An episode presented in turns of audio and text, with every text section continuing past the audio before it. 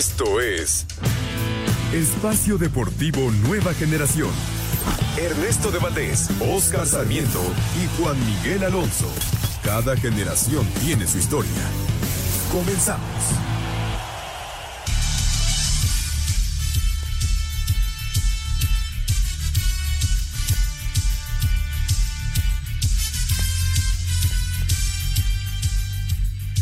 Amigos, amigos, ¿cómo están? Bienvenidos. Esto es Espacio Deportivo Nueva Generación de Grupo Asir para toda la República Mexicana. Como todos los domingos, junto a Juan Miguel Alonso, Oscar Sarmiento, su servidor Ernesto de Valdés, trabajamos bajo la producción de Lalito Cortés, los controles de César Palomo, Jimmy Gómez Torres en la producción. Fuerte abrazo a todos ellos que hacen posible este programa, listos para platicar durante una hora de lo más destacado en el mundo deportivo de este fin de semana. Por supuesto, la jornada número 7 del fútbol mexicano está ya por terminar. Minuto 97, Rayados está derrotando 2 por 1 al Guadalajara. A las 8 de la noche arranca el Atlético de San Luis contra el Atlas para terminar esta jornada número 7, recordando que la próxima tenemos fecha FIFA, así que no habrá eh, fútbol mexicano. Hablaremos también, por supuesto, de los partidos del fútbol femenil, porque estuvieron Barcelona y Real Madrid acá en nuestro país, la Fórmula 1, el básquetbol, el béisbol de las grandes ligas y mucho, mucho más. Pero antes, antes te saludo con muchísimo gusto, Juan Miguel Alonso. ¿Cómo estás, Juan?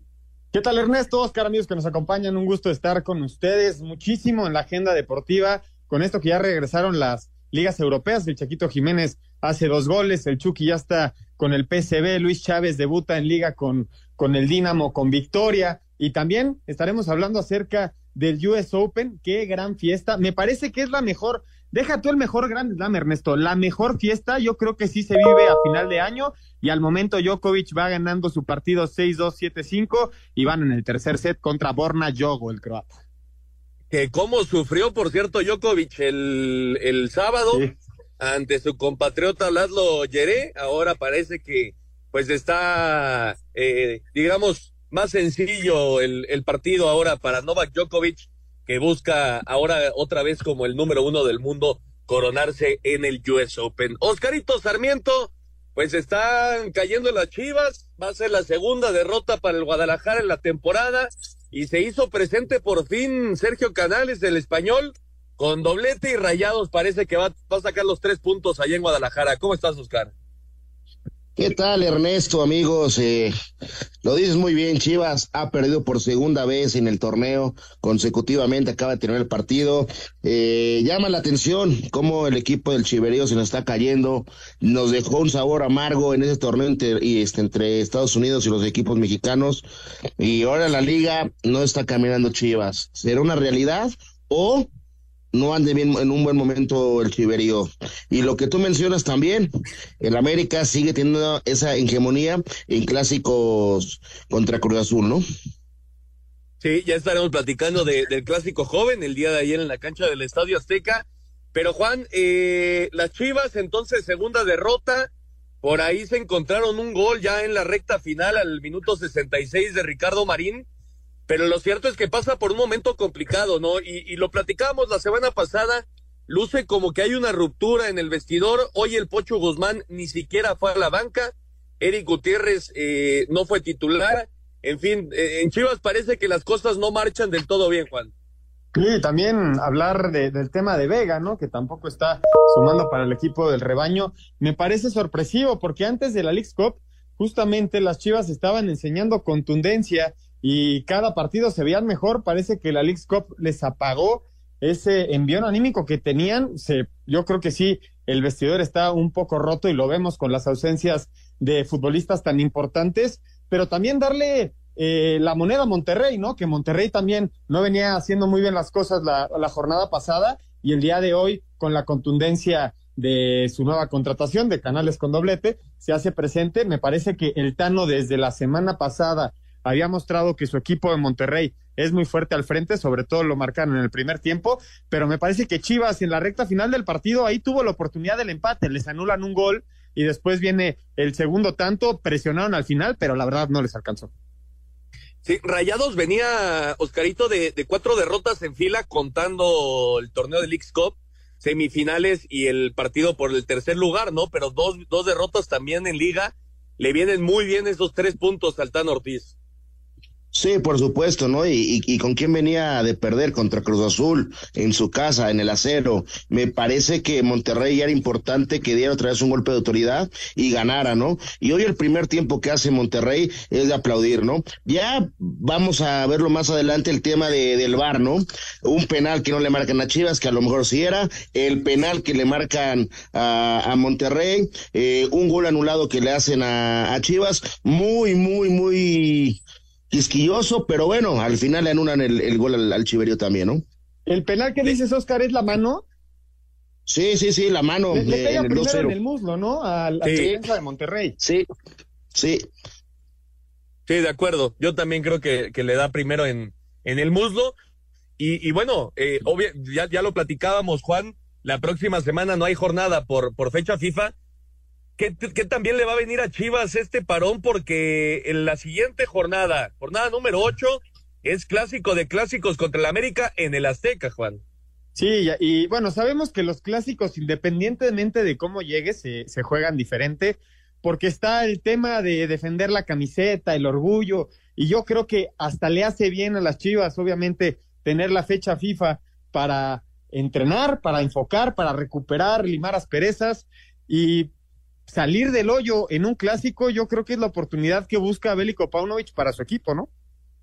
Sí, yo también, yo también lo creo así. Vamos a ver si el Guadalajara puede levantarse. Por lo pronto, derrota dos por uno ante Rayados. Ese partido acaba de terminar. Bueno, el día de ayer en la cancha del Estadio Azteca, Oscarito, el América se lleva la victoria tres por dos, eh, con polémica incluida, con esa tarjeta roja a Charlie Rodríguez. Yo creo que sí se equivoca Charlie, pero eh, ahí cambia por completo el rumbo del, del, del, encuentro, ¿no? Esa es una realidad. Cruz Azul no había jugado tan mal después del gol de Quiñones y cuando lo empata Rotondi y cuando viene la expulsión entonces sí, sí se vino para abajo el equipo de la máquina. Y bueno, es una victoria importante para las Águilas, sobre todo los, eh, tres puntos, pero ya lo decía, lo, lo decía su técnico Jardiné, no le gustó el, el, transcurso del partido. ¿A ti qué te pareció, Oscar? A ver, se me hace un partido muy parejo, eh, digamos los primeros 35 minutos, ¿no? Donde un América no sabe capitalizar, es una realidad. Sí. ¿Por qué? Pues porque el América en los primeros 20 minutos me parece que pudo haber ido en el marcador 2-0, ¿no? Después viene el empate, como es al 24, y esa jugada al 37, ¿no? La, la expulsión de Charlie Rodríguez. Híjole, si, si vamos riguristas, eh, sí, sí hay un codazo, es, lo, lo, lo, lo da, eso es una realidad, pero también el, el, el arbitraje eh, perdonaba dobles amarillas a a los dos equipos. Entonces me parece que sería muy bueno tener al, mejor árbitro para un partido de esta, de esta calidad y más por lo que se estaba jugando, ¿no? Eh, y futbolísticamente el América vuelve a lo mismo, eh, juega bien, eh, defensivamente peca de mucho, peca de mucho, eh, no termina de encontrar centrales. Me llama la atención lo que le está pasando al América, eh. Ojo, muchas eh, lesiones musculares, ¿eh? Por partido se está perdiendo un jugador por molestias musculares. Ese, ese, llama la atención, ¿no? Y en el segundo tiempo el América no sabe capitalizar los partidos y se mete en problemas. Sí, hay que, hay que decir también, Juan, el tema de, de jurado, ¿no? Que, que está siendo sí. titular otra vez con la máquina. Muy criticado Sebastián Jurado, y es que sí, en, en dos goles del América creo que sí tiene mucho que ver, ¿no? De hecho, él, él mismo lo, lo, dice en un chacaleo terminando el partido, que asume la responsabilidad del mal despeje que termina siendo el gol del América. Yo les recuerdo que Jurado se comió siete goles la última vez que jugó contra las Águilas del América. En los últimos tres partidos, el América le ha metido trece goles al Cruz Azul y nada más ha recibido creo que tres o cuatro. Entonces yo, yo creo que estamos hablando de un momento muy bueno que pasa la América, pero finalmente creo que no convence. Y más como lo dice Oscar, en la parte defensiva. El América es un equipo que si lo atacas le haces muchísimo daño. Me sorprende que el regreso de Cáceres no le haya dado esa, esa estabilidad a la, a, la parte de la zona central de, de defensiva y también qué carriles tan grandes genera la América en media cancha cuando lo atacan. Por lo general, el América se defiende persiguiendo la pelota hacia su portería. Y creo que Jardín termina también molesto con el equipo porque a pesar de la expulsión, que yo creo que está un poco rigorista, creo que es, es, no es un codazo con intención, estaban manoteando los dos y sin querer le pega en la cara. Creo que para la foto y la imagen sí da para expulsarlo, pero creo que también hay que tener un poquito de criterio en este tipo de jugadas. Yo creo que un amarillo hubiera sido suficiente, pero que Cruz Azul haya agarrado el partido de repente con 10 hombres, habla mucho de lo que deja hacer el América en media cancha, ¿eh? Sí, y de hecho, en los últimos minutos, Oscarito Cruz Azul estuvo cerca de, empatar el partido. Hablábamos la, la semana pasada de la baja de Kevin Álvarez por la expulsión y de quién iba a tomar esa posición. Se decidió Jardiné por, eh, por Miguel Ayun, no jugó Emilio Lara y la verdad es que Miguel Ayun, pues sí, sí, sí quedó a deber ayer, ¿no, Oscarito? Sí, me parece que, el partido ayer a, Miguel Ayun eh, le, pesa, le pega. ¿Por qué? Porque se lo llevan muy fácil, ¿no? Y más con las condiciones de la cancha. Era un partido muy rápido por todo lo que llovió y Cruz Azul físicamente es más rápido que el América. Por eso se veían esos espacios, ¿no? Y me parece que, que el Ayun puede entrar de cambio. Yo creo que Lara lo hubiera hecho mejor. Y lo, Ernesto, lo de Charlie para ti es roja exagerada. Híjole, yo creo que sí, yo creo que sí se termina equivocando Charlie Rodríguez. Eh, ciertamente Richard Sánchez, antes de, del codazo, me parece que era una falta muy clara, ¿no? Le, mete un coscorrón, le tira algunas pataditas, pero creo que sí pierde un poco la cabeza, la cabeza Charlie Rodríguez. Por lo que entiendo, para los dos es, es bastante rigorista, ¿no? Sí, Sí, sí, yo, yo creo que sí, eh, más por cómo venía, tú ya lo mencionas, manotazos del mejor del América a Charlie, eh, pataditas, eh, rodillazos, y él, pues sí, se calienta y alza el codo, o sea, no le mete el codazo por metérselo, pero sí alza el codo para tener el, el, el contacto, ¿no? O sea, sí busca el contacto, entonces me parece que por eso lo expulsan, pero muy rigurista. Sí, después viene una jugada ahí de, de, Antuna que me parece que también pudo haber sido expulsión. En general, el arbitraje ayer sí, sí fue un poco, eh, pues digamos, no, no tan bueno, ¿no? No lo que se espera para un clásico joven. Y rescatando algo importante para el América, eh, en la parte buena, Juan, Brian Rodríguez, ¿no? Anda muy bien Brian Rodríguez. A ver qué pasa ahora que se recuperen todos, ¿no? Que esté el cabecita, que regrese Henry Martín. ¿Cómo sientas a Brian Rodríguez? Yo creo que Brian ya está llegando y está retomando el nivel que mostró en la MLS, de ahí se lo trajeron para acá. Y, me parece que la competencia interna por las bandas va a estar muy fuerte, porque ahora cómo quitas a Brian si es el que más jugadas te genera, ¿no? Creo que sí es el, jugador que sacó adelante al equipo, incluido a Quiñones, que es el, goleador de, las Águilas del América, que a pesar de no, de no jugar en su posición natural como tal, se ha cargado al equipo y ha, reaccionado con goles, pero sí, creo que tienes toda la razón. Y también, creo que también rescataría por ahí lo de Richard, que, se rompe el lomo siempre, y lo de Jonathan Dos Santos, que nos venía mostrando un muy buen nivel, y ayer también, como al Ayun, le costó muchísimo el partido, ¿eh? Sí, el, trabajo de, Jonathan ayer no fue el mejor. Por cierto, Carito, antes de ir a pausa, eh, Quiñones va a estar con la selección mexicana entrenando nada más, no puede jugar los partidos, pero va a estar entrenando ahí ya Julián Quiñones.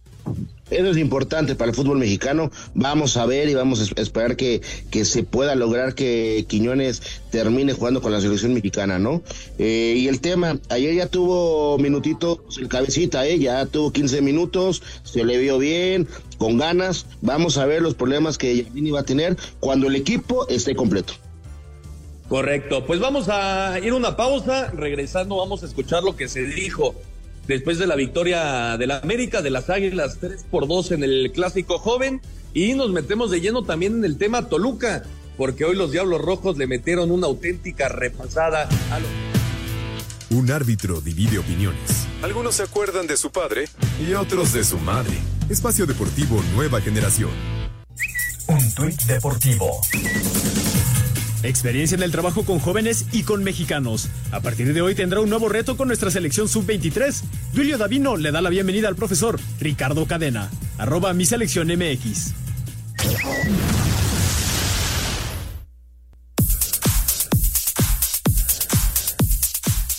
En partido con propuesta ofensiva de ambos planteles, que tuvo punto de quiebre con polémica expulsión de Carlos Rodríguez en el minuto 37, América, con goles de Julián Quiñones al minuto 4, Richard Sánchez en el 49 y Brian Rodríguez solo tres minutos después, logró su tercera victoria al hilo en Clásico Joven al derrotar 3-2 a Cruz Azul en la cancha del Estadio Azteca. Escuchemos al estratega azul crema, André Jardín. Eh, no es el América que queremos, queremos mucho más control del partido, más posesión pero cuando tú no juegas bien y ganas, tiene que celebrar, porque muchas veces jugamos bien, generamos eh, con un contragolpe, con un centro nos matan, entonces hoy hay, nos permitimos celebrar, pero con, con mucha moderación y sabiendo que hay mucho, mucho, mucho a mejorar. Al tiempo que Joaquín Moreno, timonel de la máquina, habló así de la quinta caída cementera en lo que va de la apertura. No logramos lo que pretendíamos.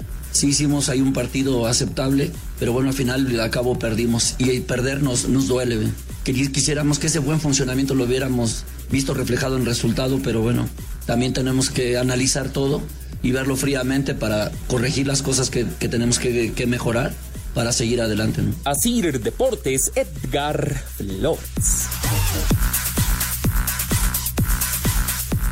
Perfecto, muchas gracias. Ahí está lo que se dijo después de la victoria americanista 3 por 2 ante el Cruz Azul. Y el día de hoy, Juan, el Toluca le metió un repasón a los Tuzos, 5 por 0.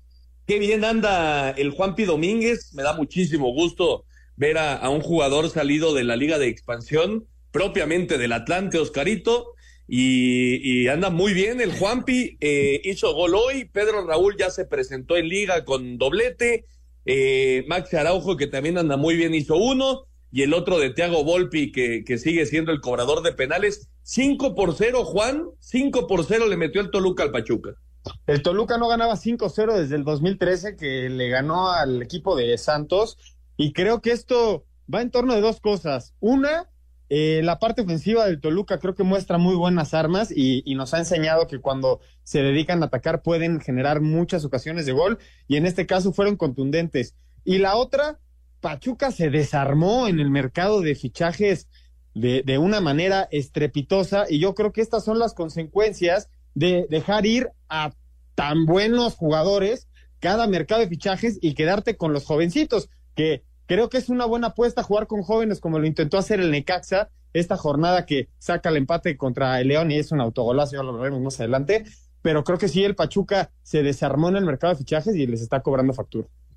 Siete veces tiró el Toluca a portería, Oscarito, cinco goles, a eso se llama contundencia.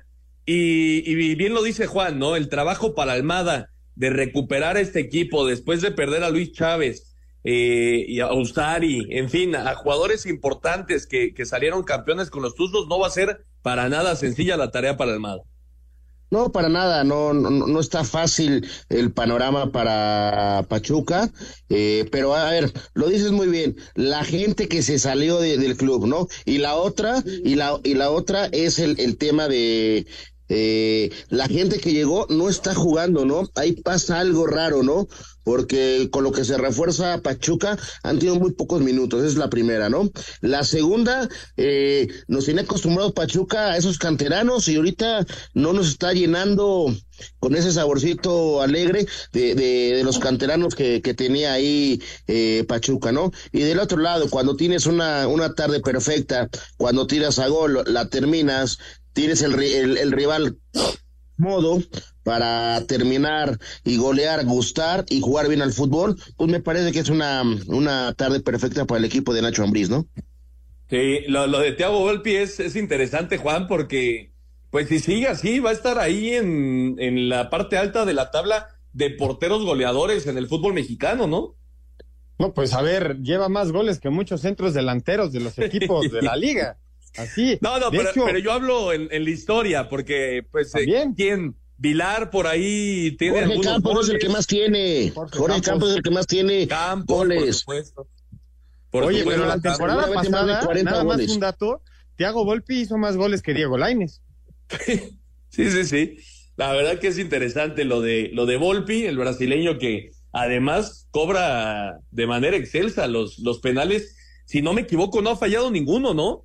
No, no, todavía no. Sí, está perfecto. Pues Oye, Ernesto, hablábamos de las bajas del Pachuca. Kevin Álvarez, Luis Chávez, Cristian Arango, Mauricio Isaí, eh, Fernando Álvarez, Avilés. estás hablando de jugadores que te marcaban la diferencia en la cancha, que eran la columna vertebral del equipo, Ustari, que también tuvo diferencias con el técnico, y hoy ya no los tienes de un día para otro, y la exigencia es, vimos a Pachuca campeón hace poco. Sí, sí, sí, sí. Creo que si hay un técnico que puede sacar el, el barco a flote, pues es Almada, ¿no, Oscar? Sí. Sí, yo, yo, yo, confío en el trabajo de, de, Almada, pero realmente me llama la atención, como te lo mencioné, no está metiendo a la gente que viene de, a, a, reforzar al equipo. Hay algo raro, de verdad.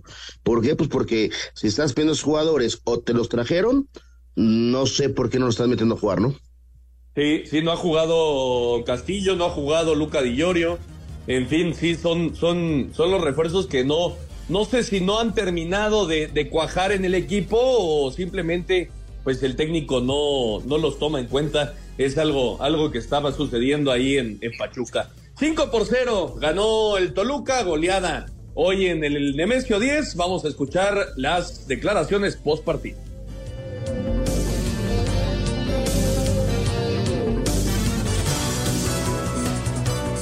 Vamos a escuchar las eh, declaraciones después de la goleada del Toluca 5 por 0 ante el Pachuca y después nos vamos a meter de lleno con el tema de los Pumas porque la universidad volvió a caer ahora ante Santos de visita y parece que los universitarios pues no están levantando lo que se esperaba en este torneo. Hacemos pausa y regresamos con mucho más.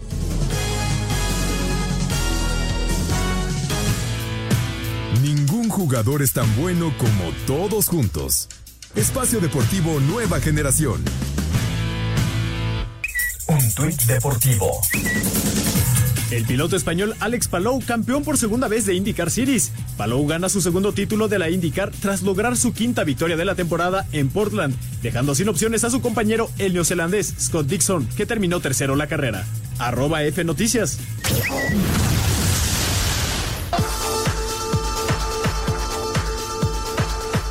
Toluca no tuvo piedad del Pachuca y lo goleó 5 a 0. El técnico de los Diablos, Ignacio Ambriz, dijo que fue una actuación redonda, pero pidió mesura ante el abultado resultado que obtuvieron. Hoy no me queda más que felicitar al equipo. Eh, tuvimos esa parte importante que es orden, tuvimos intensidad para recuperar la pelota cuando la perdíamos. Jugamos hoy bien al fútbol otra vez y eso pues es aplaudirles, ¿no? Pero creo que me conoces, no me gusta tirar muchas veces la campana, las campanas al vuelo, simplemente ser mesurados. Hoy hemos hecho un un muy buen partido ante un gran rival y ante un gran entrenador. El técnico de los Tuzos, Guillermo Almada, señaló que esta goleada es parte del proceso que tienen que llevar sus jugadores jóvenes. No, no, no nos salió nada. Sabíamos que este semestre iba a ser un proceso duro y complicado, pero no pensábamos tener este tipo de traspiés, más allá que sabíamos que íbamos a encontrar bastantes dificultades y como le dije a los jugadores, si hay un responsable somos nosotros. Para Sir Deportes, Memo García. Perfecto, muchas gracias a Memito García. Ahí está la información. Y los Pumas, entonces, Oscarito, cayeron dos por uno en su visita a la comarca. Buena victoria para Santos. Eh, híjole, se le, se le, ve chato por momentos, ¿no? A, a, al equipo de los Pumas.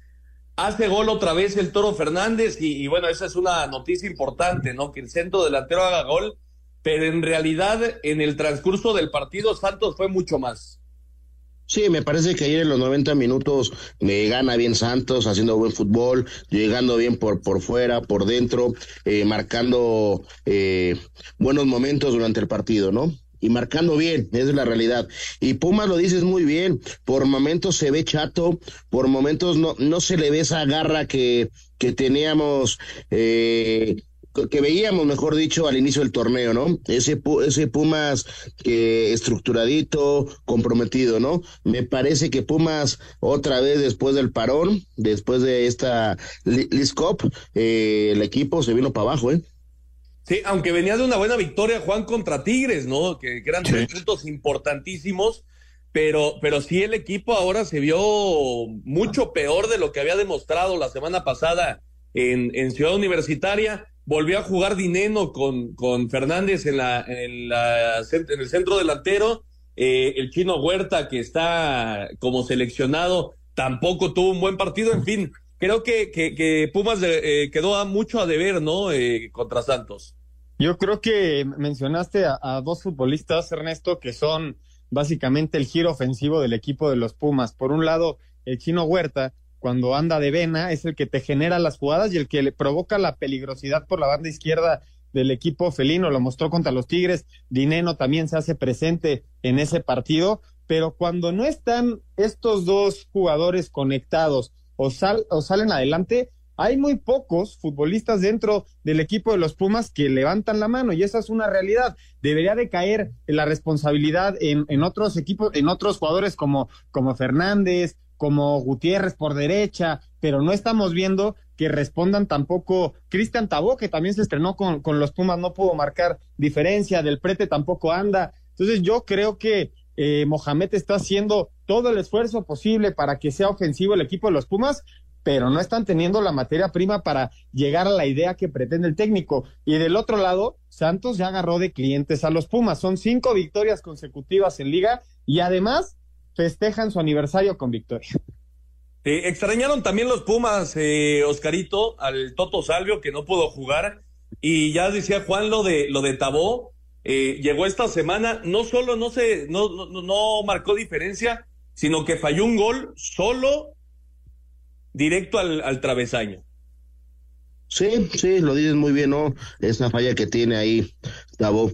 Pero eh, yo insisto, ¿no? Sí, baja de, de, Pumas, pero también hay que hablar del, del acierto del rival de Santos, ¿no? Lo, lo, lo bien que, que, que, viene jugando. Ya lleva dos partidos que realmente está haciendo un buen fútbol. Escuchamos eh, las declaraciones después de la victoria de Santos 2 por 1 ante los Pumas. Santos Laguna se consolida en el torneo de apertura y derrotó 2 a 1 a los Pumas. El técnico del cuadro lagunero, Pablo Repeto, dio sus impresiones sobre este triunfo. Teníamos un partido muy duro, frente a un muy buen equipo, lo habíamos analizado y un equipo que genera muchas situaciones, que la verdad que sabíamos que iba a ser complicado. Se dio un partido atípico porque tuvimos que hacer dos cambios obligados y bueno, eso también nos condicionó un poco, pero, pero el equipo creo que se entregó al máximo, dejaron todo y eso habla muy bien del equipo, ¿no? De que, de que fue y siguió jugando de la misma manera. El técnico de los Pumas, Antonio Mohamed, se dijo responsable por esta derrota. Eh, el equipo eh, no hizo el partido que, que, que planificamos. De visitante bajamos mucho el rendimiento con respecto a jugar de local. Así que bueno, soy el responsable de, del funcionamiento del equipo, me tendré que hacer cargo y nada, trabajar más y poder cambiar la mentalidad del equipo. Para Sir Deportes, Memo García. Perfecto, ahí está la información. Y los Tigres, Juan, golearon 5 por 0 al Querétaro. Los Gallos Blancos que habían tenido buen rendimiento, ¿no? Desde que se metieron inclusive a las semifinales de, del X-Cup.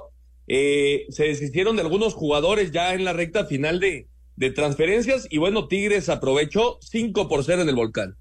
13 partidos consecutivos que el Querétaro no le puede ganar al equipo de Tigres. Ya ligan dos derrotas al hilo el equipo de los Gallos, pero creo que a destacarlo de este partido, Ernesto, independientemente del 5-0, es la lesión de Córdoba que le va a impedir ir a la concentración de la selección mexicana la próxima semana en fecha fija. Sí, lamentablemente Sebastián Córdoba eh, pues sigue ahí batallando con, con lesiones. Pero bueno, 5 por 0, Oscar. Eh, Ray Fulgencio anotó un golazo que, que, abrió el marcador al 11. Después hizo doblete, apareció también Guiñac, apareció Bigón, que venía de hacer dos el partido. Qué bien, Ibáñez, fue una tarde completa para los Tigres. Sí, una, una, una, gran tarde, lo dices muy bien, eh, Ernesto, jugando bien al fútbol. Llama la atención, ¿no? Veníamos viendo a un Querétaro que mantenía, que estaba sacando buenos resultados y ahora el sábado en el volcán me parece que de noche, de noche, porque realmente no le salía nada, y a Tigres muy bien, ¿no? Eh, lo que tú dices, lo de Córdoba, ¿no? Es, es la desgracia del partido para la escuadra felina. Eh, yo nada más les digo una cosa, llama la atención, ¿eh? Muchos jugadores están teniendo problemas musculares, es a raíz de la Liz Cup, por esos viajes, por esos viajes largos. Sí, de acuerdo, la poca preparación que había tenido los equipos mexicanos antes de, del torneo, efectivamente varios equipos están, están teniendo lesionados. Y la baja de Sepúlveda también a Querétaro le pegó muchísimo, sí, Sí, por supuesto. Sepúlveda, Ángel Sepúlveda, que ahora eh, juega con Cruz Azul, que se había convertido en el, en el hombre gol de, de los Gallos Blancos. Vamos a escuchar lo que se dijo después de la victoria, la goleada de Tigres 5 por 0 ante Querétaro. A pesar del planteamiento de los gallos, Tigres tuvieron un día de campo y terminaron goleando 5 por 0 al Querétaro. Habla el técnico de los felinos, Robert Dante Ciboli. El equipo va jugando, va jugando mejor y hoy creo que fue un partido, como dices, redondo y bueno para nosotros. Pero tampoco es que, que hay que tirar las campanas al vuelo, hay que seguir en esto, falta mucho todavía. Es un partido que era difícil en los papeles, después se hizo fácil porque eh, los muchachos hicieron lo que, lo que había que hacer. Por su parte, Mauro Geark aceptó la superioridad del rival, pero dejó en claro que tampoco era para que se diera una derrota de esta forma. Perdimos entre un gran rival, el campeón, y la calidad de los jugadores dentro del campo. Nosotros veníamos con otra ilusión. Hay que replantear las cosas y tenemos 15 días para preparar otra vez el equipo y que tenemos que empezar a sumar. Esta no tampoco es la realidad del equipo. ¿no? Para hacer deportes, Axel Tomán. Muchas gracias a Axel Toman y el Necaxa, Oscarito, parecía que podía sacar la victoria en León y viene ese autogol que es inaudito de, de, Madrid. Eh, es el claro ejemplo, claro ejemplo de lo que es el Necaxa en esta temporada, ¿no? Sí, me parece que de mal y de malas sigo insistiendo que es el peor plantel, el peor equipo del torneo. Eh, al final parecía que iba a sacar un gran resultado y cómo lo, lo, lo termina, ¿no? Eh, empatándolo. Parecía, ya lo dijiste muy bien al inicio del programa, los cambios que hace, la manera, eh, el tema del técnico. Vamos a ver si Nicaxa puede mejorar algo. Lo veo muy complicado porque no tiene plantel. Y en el tema de León, ¿cómo se le complican los, los, equipos que se le van a, a, a encerrar, eh? Sí, sí, sí, le cuesta, le cuesta abrir espacios a, al equipo de Nicolás Larcamón. Eh, inaudito ese, ese autogol, Juan. No, es de los mejores autogoles que he visto en mi vida, Ernesto, sin duda, ¿no? Estaba solo, no, no tenía presión de nada, intenta despejar, le pega con la mollera y la pone en la horquilla, imposible para hacer, para hacer nada para el arquero. El Necaxa es el único equipo que no ha sumado de tres en lo que va del torneo, suma tres puntos, es el sotanero, pero te digo, ¿qué me llamó la atención, Ernesto? Que este partido hayan jugado tantos jóvenes y creo que la, apuesta de jugar con jóvenes mexicanos en los equipos que pelean en la parte baja de la tabla, ahora que no hay descenso, es, es una manera de potencializar, obviamente, y darle oportunidad a los nuevos talentos que se muestren en primera división sin tener ningún tipo de repercusiones al momento de descender. Entonces creo que la apuesta que está haciendo el Necaxa de jugar con chavitos es muy buena. Obviamente la parte deportiva de resultados es caótica porque sigue siendo el sotanero. Sí, bueno, pagar una buena, una buena lana, ¿no, Oscarito? Sí, sí, por supuesto, por supuesto. Pero bueno, vamos a ver si el Necaxa puede, puede levantar. A mí también me gusta que por lo menos pues le den oportunidad a los jóvenes mexicanos que en los 90 minutos no lo hicieron mal y si no hubiera llegado ese, ese autogol, creo que pudieron haber sacado la victoria. Vamos a escuchar lo que se dijo después del empate entre León y Necaxa 1 con autogol de Waldo Madrid al minuto 73 de tiempo corrido, León rescató un punto en casa al empatar a uno ante Necaxa dentro de la jornada 7 de la apertura. Los Rayos se pusieron arriba en el marcador al minuto 9 por conducto de Rogelio Cortés. Habla el técnico de la Fiera, Nicolás Larcamón. Siento que un partido en el que eh, nos metimos en un, en un quilombo, como se dice en Argentina, eh, solos. Pasó el otro día con Mazatlán, no vuelve a pasar hoy, que con una acción nos lastiman y, bueno, estamos en esos momentos donde eh, quizás tiene que haber respuestas por parte del entrenador, de los jugadores, porque estamos todavía muy, muy a tiempo de todo lo que nos queda por delante para construir lo que pretendemos. Por su parte, el técnico interino de los Rayos, Luis Padilla, comentó. Sí, hay muchas sensaciones, muchas emociones. Fue una semana difícil, complicada para todos, que no es fácil para un plantel tener un cambio de técnico y estar dispuestos a trabajar. Ellos creo que tuvieron un gran mérito, tuvieron la disposición para poder adaptarse y asumir una, una idea de juego. Por momento lo pudimos plasmar, no todo el encuentro, y bueno, creo que el balance es favorable. Así, Deportes Gabriel Ayala. Gracias, Gabriel. Y Juárez, eh, Juan, volvió a ser el equipo que habíamos visto en el torneo. Ahora 3 por 1 en casa ante el Mazatlán. Este equipo de los Bravos va a dar de qué hablar. Este equipo de Juárez se convirtió de ser un chequecito al portador en un equipo competitivo, ¿no? Obviamente guardando las proporciones del rival, pero creo que Mazatlán también ha ido creciendo en, cuanto a temas de, de, competencia y ya es la, es la segunda vez que le gana al equipo de Mazatlán Juárez, pero no sé qué tanto le vaya a alcanzar durante todo el torneo, Ernesto, porque no, no sé qué piensan ustedes, pero Juárez sí tiene una limitante en su plantilla y en caso de caer en lesiones, como hemos visto que está pasando por lo que mencionaba Oscar de la League Cup, vamos a empezar a ver menos, o sea, vamos a empezar a ver menos buenos resultados del equipo de Juárez. Eh, sí, sí puede ser, pero, pero es un equipo bastante bien planeado, Oscarito. Sí. No, por supuesto, bien estructurado, eh, bien planificado. Es un equipo que tiene, sabe lo que juega, muy ordenadito, saben aprovechar las jugadas de gol que generan eh, y, realmente llama la atención eh, cómo se, se matan todos, todos corren, o sea, la verdad lo de lo de Juárez llama la atención, no es casualidad, ¿eh? Y como lo dices, buen plantel, buen ánimo, eh, buen manejo del cuerpo técnico, ve los resultados.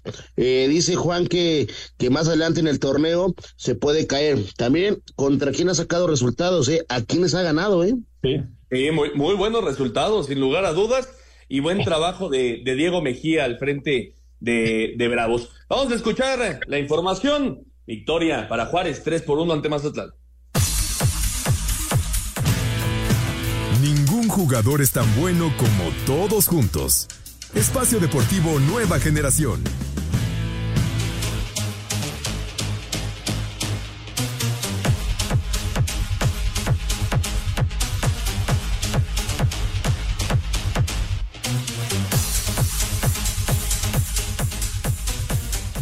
Con goles de Diego Baloyes, Aitor García y Avilés Hurtado, los Bravos de Juárez derrotaron en casa 3 a 1 a Mazatlán en lo que fue el arranque de la jornada 7 de la apertura para llegar a 14 puntos y haberse colocado en ese momento como líder de la tabla general. Habla su técnico Diego Mejía. En lo personal me siento muy emocionado, muy contento. No solamente por el esfuerzo de los chicos y el, resultado, porque si hay alguien que ha sufrido el proceso de este entrenamiento han sido los, los dueños del equipo y me parece que esta victoria deberíamos dedicárselos a ellos, ¿no? Confiaron en mí, me han traído jugadores con, con, mucha jerarquía. Y nosotros seguimos con los pies en la tierra y, ya pensando en Caxa y, y, seguir yendo partido a partido. Por su parte, el estratega del equipo sinaloense, Ismael Rescalvo, señaló. Eso no, nos costó muchísimo en el primer tiempo, en el segundo tiempo mejor, pero ya a la tarde, cuando llevas dos goles de desventaja es complicado pues dar la vuelta al marcador. Aún así, creo que sin, hacer un, sin haber hecho un buen partido hemos tenido, hemos podido pasar del, del posible 3-1 hacia, hacia ellos, el posible 2-2, hemos tenido una cosa muy, muy clara de, de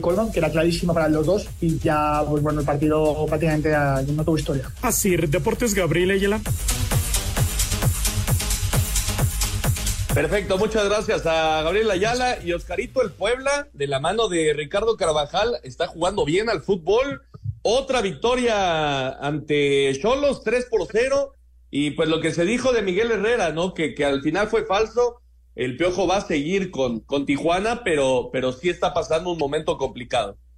Lo venimos diciendo cada semana, Ernesto, llama la atención lo que está pasando con Tijuana. ¿En qué aspecto? Que Miguel Herrera no puede levantar este equipo, insistimos, no tiene mal plantel, ¿no? Y lo de Carvajal eh, gusta porque ya van dos partidos consecutivos que, que, que, sabe ganar. A lo mejor no gusta, pero el equipo empieza a tener otra cara y empieza a tener sumatorias de a tres puntos, que es importantísimo.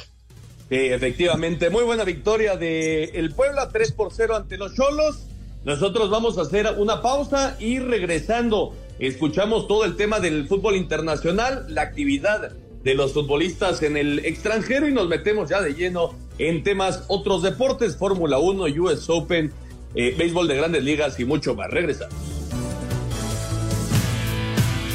Un árbitro divide opiniones. Algunos se acuerdan de su padre y otros de su madre. Espacio Deportivo Nueva Generación. Un tuit deportivo. Fritz Tiafoe y Shelton hicieron historia para Estados Unidos en el US Open. Los tenistas norteamericanos cortaron una racha en el certamen de 18 años, sin tres de su país en cuartos de final. Arroba ESPN Tenis. Andrés Guardado entró de cambio el 46 en el triunfo del Real Betis 1 a 0 ante el Rayo Vallecano. Julián Araujo jugó todo el partido en la derrota de Las Palmas 1 a 0 ante Girona. El Mallorca que dirige Javier Aguirre empató a 0 ante el Athletic. Johan Vázquez jugó los 90 minutos en la derrota del Genoa 1 a 0 ante Torino. Guillermo Ochoa también jugó todo el partido en la derrota del Salernitana 2 a 0 ante Leche. Edson Álvarez jugó los 90 minutos en el triunfo del West Ham 2 a 1 ante el Luton Town. Además Álvarez fue elegido por la afición como el MVP del partido. Aquí sus palabras. Realmente contento por los tres puntos. Sabíamos que una cancha bastante complicada, un equipo que es su primer partido de local, entonces sabíamos que iban a salir con todo, con su gente. Pero bueno, contento los tres puntos y después eh, también muy contento por mi desempeño. Sentí que hice un gran partido y bueno, quiero seguir por ese camino. Raúl Jiménez fue titular y salió de cambio el 81 en la derrota del Fulham 5 a 1 ante el Manchester City. Santiago Jiménez fue titular, marcó doblete y salió de cambio al 55 en el triunfo del Feyenoord 5 a 1 ante Utrecht. Luis Chávez debutó con el Dinamo de Moscú en la Liga Premier de Rusia, entrando de cambio al minuto 46 en el triunfo de su equipo 2 a 1 ante Rostov. Gerardo Arteaga jugó los 90 minutos y fue amonestado en el empate a 1 del Genk ante el Anderlecht. Orbelín Pineda entró de cambio el 77, Rodolfo Pizarro no fue convocado en el triunfo de la AEK de Atenas 3 a 2 ante Bolos. Efraín Álvarez no fue convocado y Héctor Herrera jugó los 90 minutos en el empate a cero entre Los Ángeles Galaxy y el Houston Dynamo. Alan Pulido jugó todo el partido, marcó y fue amonestado en el triunfo del Sporting Kansas City 2 a 1 ante San Luis. Más tarde Carlos Vela y el LAFC reciben al Inter de Miami de Lionel Messi. Asir Deportes Gabriel Ayala. En la Liga Premier, el Manchester City sigue con paso perfecto y tras volar 5 por 1 al Fulham, se coloca como líder en solitario con 12 unidades. Por su parte, el Tottenham sigue los pasos de los Citizens dos puntos por detrás. Esto tras un triunfo de 5-2 sobre el Burnley. Misma situación del Liverpool que goleó 3 por 0 al Aston Villa, Arsenal que se impuso 3 por 1 al Manchester United y West Ham 2 por 1 al Luton. En la Liga Española, el Real Madrid sigue de mandón también con puros triunfos tras vencer 2 por 1 al Getafe. La sorpresa sigue siendo el Girona, solo dos puntos detrás tras pegarle 1 por 0 a Las Palmas, mientras que el Barcelona hace lo propio luego de vencer 2 por 1 a los Asuna. En Italia le abollaron la corona al campeón y el Napoli dejó la punta tras caer 2 por 1 ante el Lazio, mientras que los líderes son el Milan que venció 2 por 1 a la Roma y el Inter que goleó 4 por 0 a la Fiorentina, ambos con tres triunfos en el mismo número de partidos. Por último en Alemania el Bayer Leverkusen domina la cima de la tabla tras golear 5 por 1 al Darmstadt, junto con el Bayern Múnich que venció 2 por 1 al Borussia Mönchengladbach. Para hacer deportes, Axel Toman. Perfecto, ahí está la información del fútbol internacional, la actividad de los mexicanos en el extranjero. Buenas noticias con Santi Jiménez, Oscarito. Sí, buenas noticias que hace otra vez gol eh, y el tema que sale ahí medio tocado, ¿no? Es lo único malo para Santi Jiménez. Sí, hizo dos, de hecho hizo doblete, llegó a cinco Doblete, en doblete. cuatro partidos, es líder de la de, de goleo de la Eredivisie y, y lo de Edson Juan, qué bien con el Huesca, ¿no? Sí, líderes.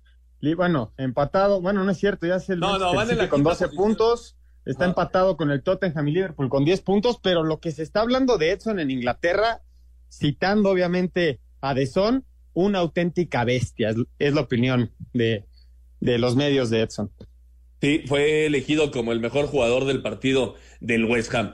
Bueno, en otros deportes, la Fórmula 1 se corrió hoy el Gran Premio de Italia allá en Monza y el Checo Pérez tuvo una muy destacada actuación. Lo escuchamos. En carrera que marcó la historia de Red Bull, Max Verstappen se convirtió en el piloto con más victorias al hilo para la escudería austriaca al sumar décima corona en el Gran Premio de Italia, fecha 15 del calendario mundial, Pues en la que ¿verdad, Sergio? Checo. Pérez brindó gran duelo en pista contra los Ferrari, asegurando así el sexto 1-2 para la única escudería ganadora hasta el momento de todas las carreras en lo que va de la temporada. Escuchemos al jalisciense. Quizá hubiéramos hecho las cosas un poco más fácil si, si hubiera escuchado al equipo y entrado, ah, hubiera entrado en esa primera vuelta que me llamaron, pero al final no perdimos nada porque teníamos miedo del undercut de, de Russell y luego a partir de ahí era paciencia porque no podía atacar a, a Leclerc que estaba en el DRS de Carlos y tuve que meterle mucha presión para que lo perdiera y bueno, al final lo, pudimos conseguir y, conseguimos un, buen podium que, que sabe mucho porque tuvimos que pelear bastante toda la carrera. El español Carlos Sainz, nombrado piloto del día, completó el podio. Asir Deportes, Edgar Flores. Perfecto, muchas gracias a Flores. Buena actuación de el Checo Pérez para incrementar su ventaja en la segunda posición del Mundial de Pilotos. Nosotros vamos a ir al 5 en 1 para terminar. La FIA sospecha que algunos equipos estén violando el reglamento y han solicitado los planos de sus monoplazas para verificar que los alerones se encuentren fijos e inmóviles para asegurar que no se esté explotando un mayor rendimiento aerodinámico. Los equipos tendrán hasta el Gran Premio de Singapur para realizar cualquier modificación en el vehículo en caso de ser necesario. Quedaron definidos los cuartos de final del Mundial de Baloncesto. Italia enfrentará a Estados Unidos, Alemania ante Latvia, Lituania se enfrentará a Serbia y Canadá lo hará ante Eslovenia. El prospecto número uno de los Yankees, Jason Domínguez, quien apenas debutó el viernes, pegó un cuadrangular de dos carreras con el que en estos momentos los Yankees vencen 3 por 1 a los Astros.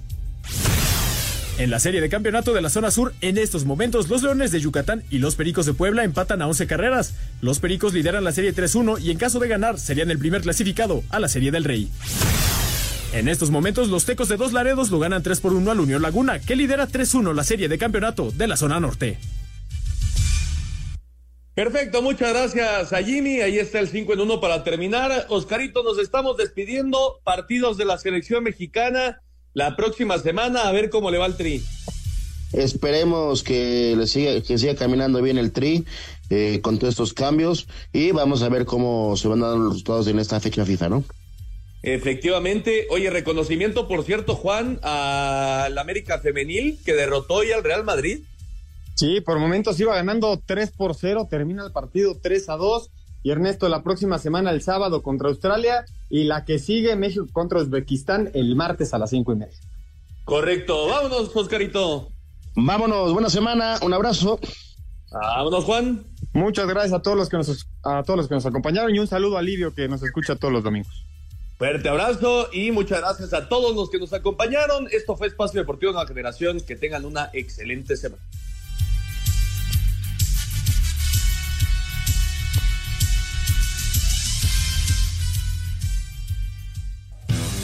Fútbol, béisbol, americano, atletismo, todos tienen un final. Termina Espacio Deportivo Nueva Generación. Ernesto de Valdés, Oscar Sarmiento y Juan Miguel Alonso. Cada domingo de 7 a 8 de la noche por 88.9 Noticias. Información que sirve. Tráfico y clima cada 15 minutos.